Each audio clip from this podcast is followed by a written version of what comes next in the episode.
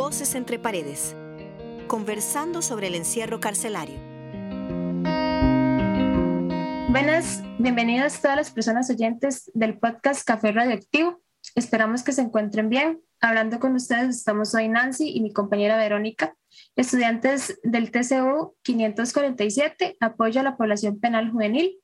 El tema que nos vamos a aproximar hoy se denomina acceso a la salud de las mujeres en el contexto carcelario vista desde un enfoque integral. También es importante recordarles que tenemos otro episodio donde se aborda el tema de algunas realidades de las mujeres privadas de libertad, un acercamiento desde el trabajo social para que puedan escuchar. Ahora bien, para hablar sobre este tema, hoy contamos con la compañía de nuestra invitada Adriana, que nos va a comentar un poquito sobre ella y la experiencia que tiene sobre en torno a la temática de mujeres privadas de libertad.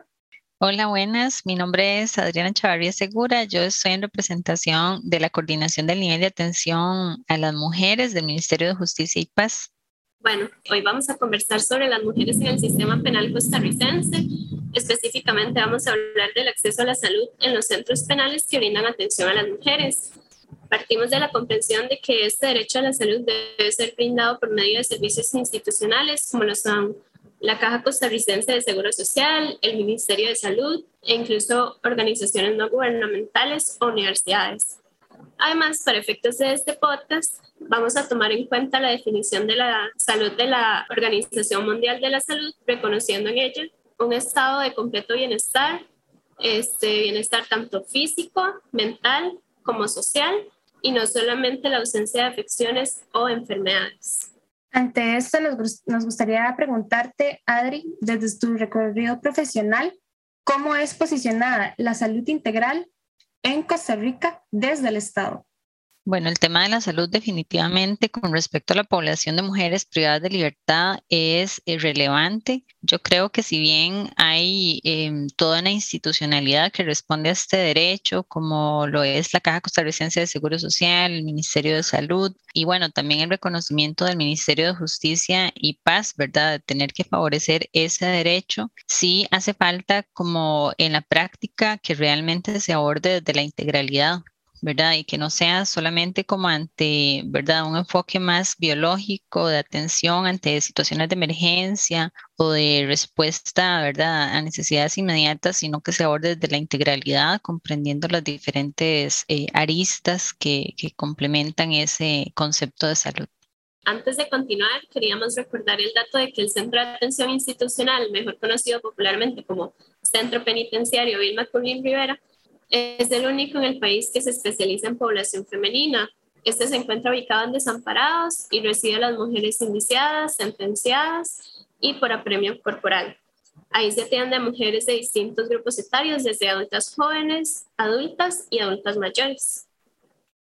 Ahora, teniendo esto en claro, Adriana, ¿cómo dirías que es la ruta para el acceso a la salud integral en las mujeres privadas de libertad dentro de este centro penal?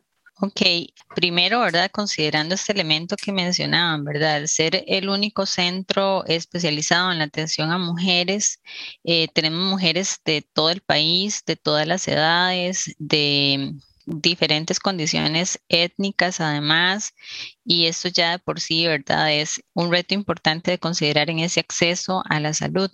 Para eso yo creo que el reconocimiento, nuestro marco normativo, ¿verdad? El reglamento eh, penitenciario, el mismo modelo de atención a la mujer del componente salud como algo que tiene que transversalizar esa atención es como de lo principal, ¿verdad? Que se han ido manejando. En el CAI Bill se cuenta con una clínica, unas instalaciones que han em, se han venido reforzando para ofrecer este servicio de una atención primaria. Se cuenta con un equipo médico, medicina general, enfermería, farmacia, odontología, donde se les ofrece este servicio a ellas. También considerando eh, la parte de género, tenemos mujeres que ingresan en condición de embarazo, lactancia o condición posparto, que también algunas están con sus hijos e hijas menores de tres años y eso también se tiene que contemplar en ese servicio, ahora que se brinda eh, de una manera atención primaria desde esa clínica. Sin embargo, pues hay retos pendientes para favorecer el acceso y mejorar la calidad de sus servicios, así como ampliarlos, ¿verdad? También orientarlos más hacia la parte de promoción y prevención de la salud.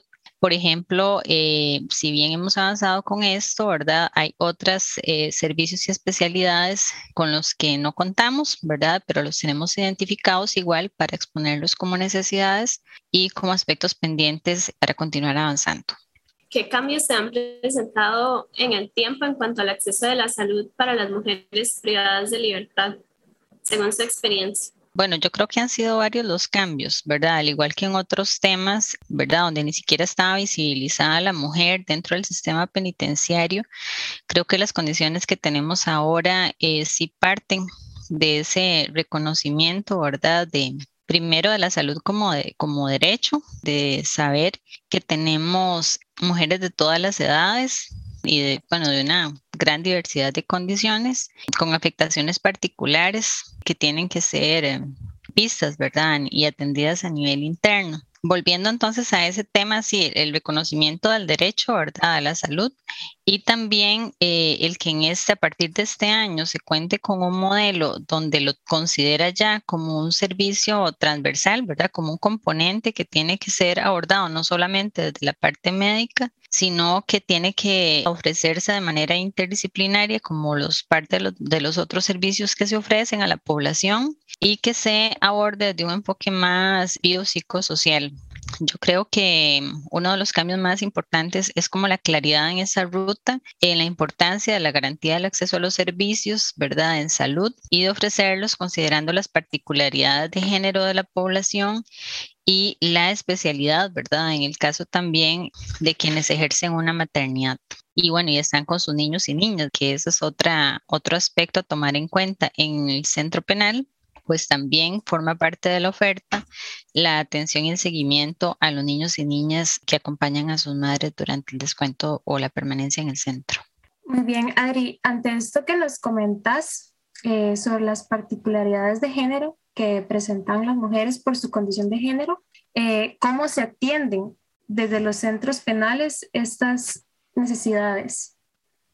Yo creo que desde la institución, ¿verdad? En los servicios, esos que les mencionaba de la clínica, se atienden como esas necesidades de atención primaria en cuanto a seguimiento, por ejemplo, del control prenatal, el control, el control postnatal, el seguimiento de control de niño sano, ¿verdad? La articulación que se logra a través de articulación con la caja, porque nosotros no contamos a lo interno con eh, especialistas, por ejemplo, en ginecología, en, en pediatría, y eh, esto se debe coordinar desde la clínica con los servicios externos. Yo creo que el tener también un convenio vigente con la Caja Costarricense de Seguro Social permite que el acceso a esos servicios que da la caja y que no ofrecemos nosotros a lo interno de la institución también se puedan coordinar desde ahí sin discriminación de ningún tipo. Cualquier mujer, independientemente de, de su condición migratoria puede acceder también a los servicios de la caja de manera eh, complementaria.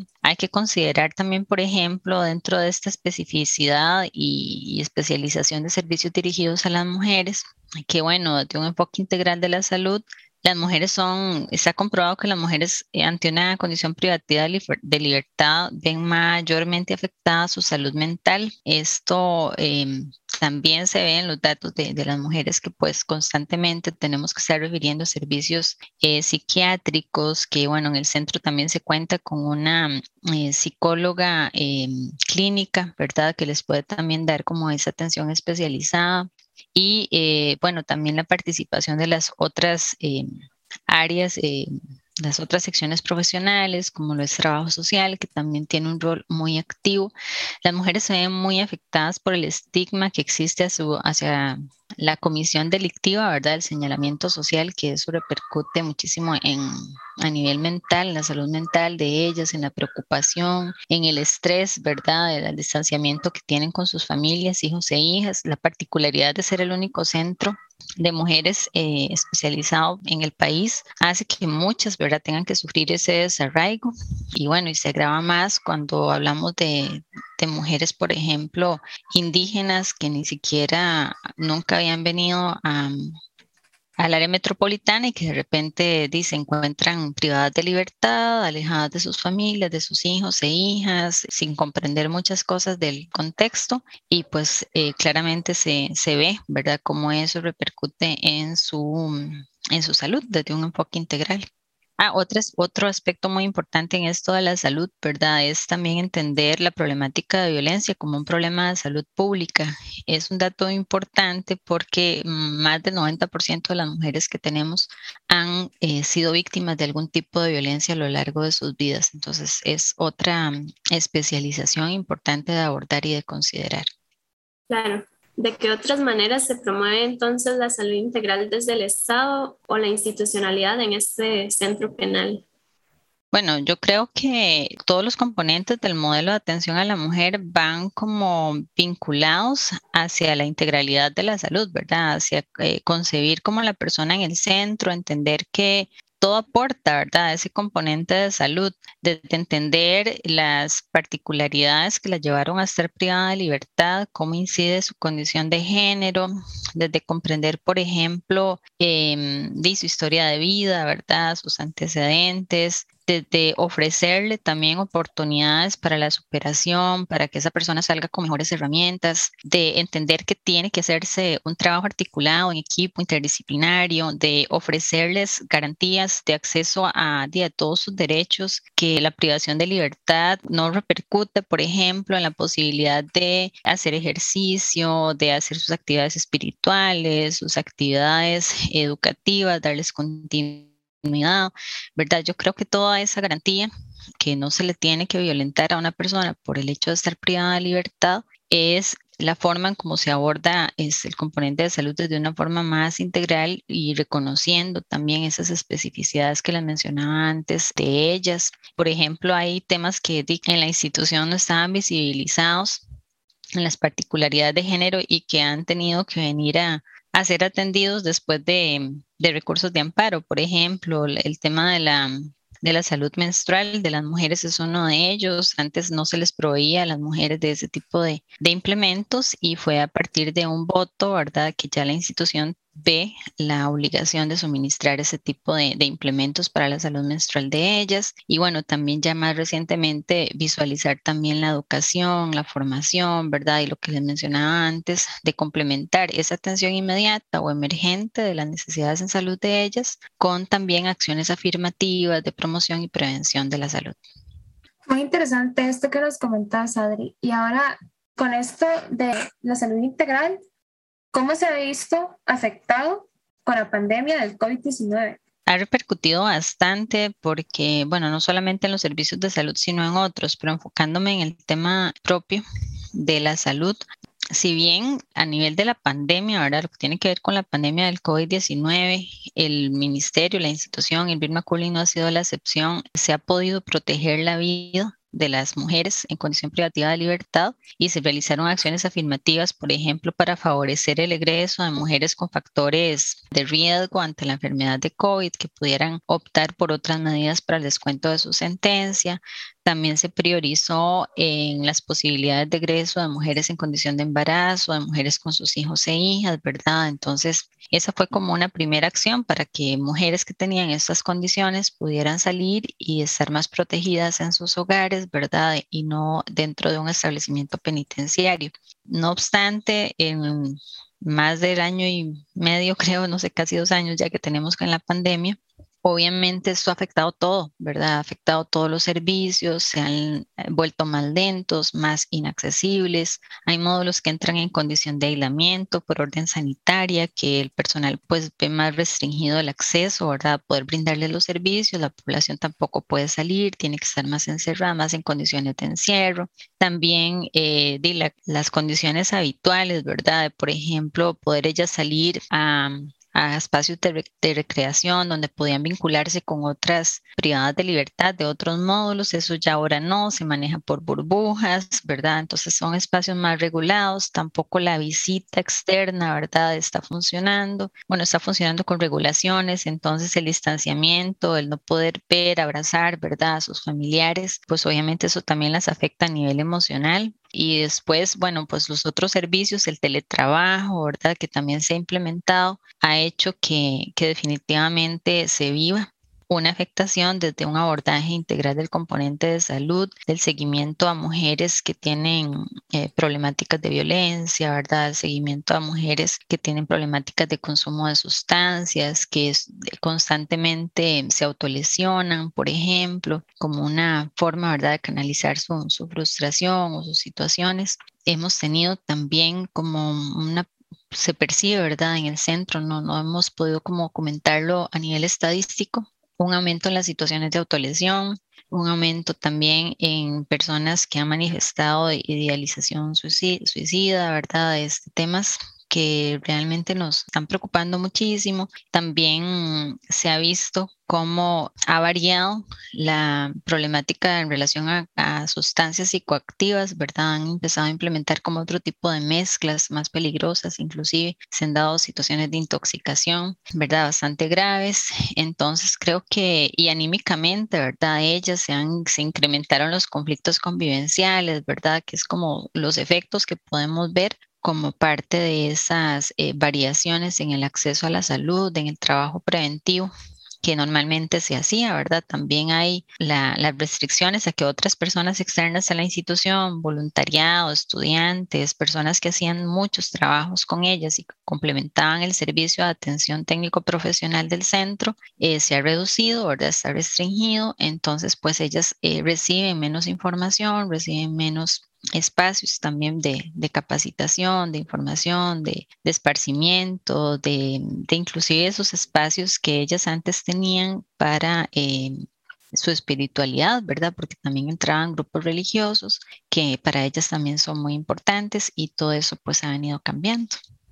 Claro, es un tema complejo y debe tratarse con esa complejidad, ¿verdad? Desde, desde la institucionalidad, desde su criterio profesional nos gustaría que describa una fortaleza, un reto y una limitación en cuanto al acceso a la salud para las mujeres dentro del CAI Vilma Corling. Ok, una fortaleza creo que es eh, los avances a nivel de infraestructura, ¿verdad? El que tener una clínica bastante equipada, con personal, ¿verdad? Que bueno, eh, nos hace falta algunos, pero el tener un equipo ahí, ¿verdad? Que puede estarles brindando atención a ellas es muy importante. El que esté incluido, además, dentro de mm, el modelo de atención a la mujer como un componente transversal, yo creo que es una gran fortaleza para visualizar la salud, ¿verdad? De ese enfoque. Después, eh, un reto, yo creo que es aplicar, ¿verdad? Llevar a la práctica lo que está normado y poder ser más coherentes en la asignación de recursos, tanto económicos como humanos, ¿verdad? Que hagan factible ese trabajo que se tiene que hacer con ellas y mejorar el acceso y la calidad del servicio de salud. Una limitación es, creo que las restricciones que tenemos presupuestarias, ¿verdad? Toda esta necesidad de recortes constantes, ¿verdad? Que se hacen. Em, yo creo que es lo que no nos, nos, nos permite avanzar como quisiéramos. Y bueno, también es un reto, ¿verdad? Ver cómo se gestiona y se garantiza acceso a servicios dentro de este contexto de, carencia, ¿verdad? Y de ahí la importancia también de articulación hacia afuera para complementar lo que no podemos hacer eh, adentro con nuestros recursos, con esa otra parte de interacción y coordinación y articulación externa con instituciones estratégicas. Muy interesante esto que nos comenta. Y bueno, Adri, esa era la última pregunta. Pero antes de finalizar, queríamos saber si tiene algún dato, algún comentario que nos quisiera eh, decir.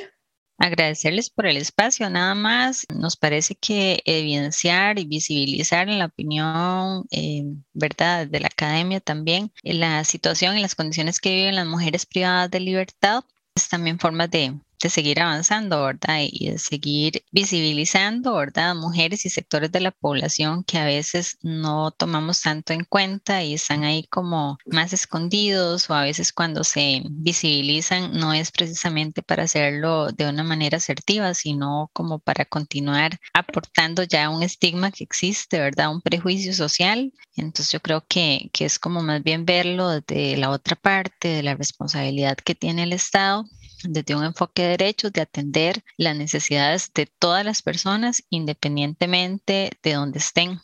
¿verdad? Entonces, que más bien las condiciones eh, de una privación de libertad, ¿verdad? Que las ubica en una posición de mayor vulnerabilidad y no acceso a, servicios, representa la, una responsabilidad, ¿verdad? De generar acciones afirmativas para estos grupos. Sí, siempre estos espacios son muy valiosos y compartir sobre estos temas es sumamente importante en una sociedad como la que vivimos, que sabemos que las mujeres tenemos particularidades y cuestiones bastante específicas que deben ser tratadas desde, desde esos enfoques. Eh, bueno, eso sería por nuestro episodio de hoy. Agradecerle muchísimo a Adriana por compartir sus conocimientos de una manera tan amena y también agradecerle a todas las personas oyentes que nos acompañaron en este episodio de hoy. Bueno, sí, muchas gracias Adriana por acompañarnos y quedan todas y todos invitados a escuchar el próximo episodio. Esto fue Acceso a la Salud de las Mujeres en el Contexto Carcelario desde una vista de un enfoque integral desde Café Radioactivo. Nos escuchamos pronto.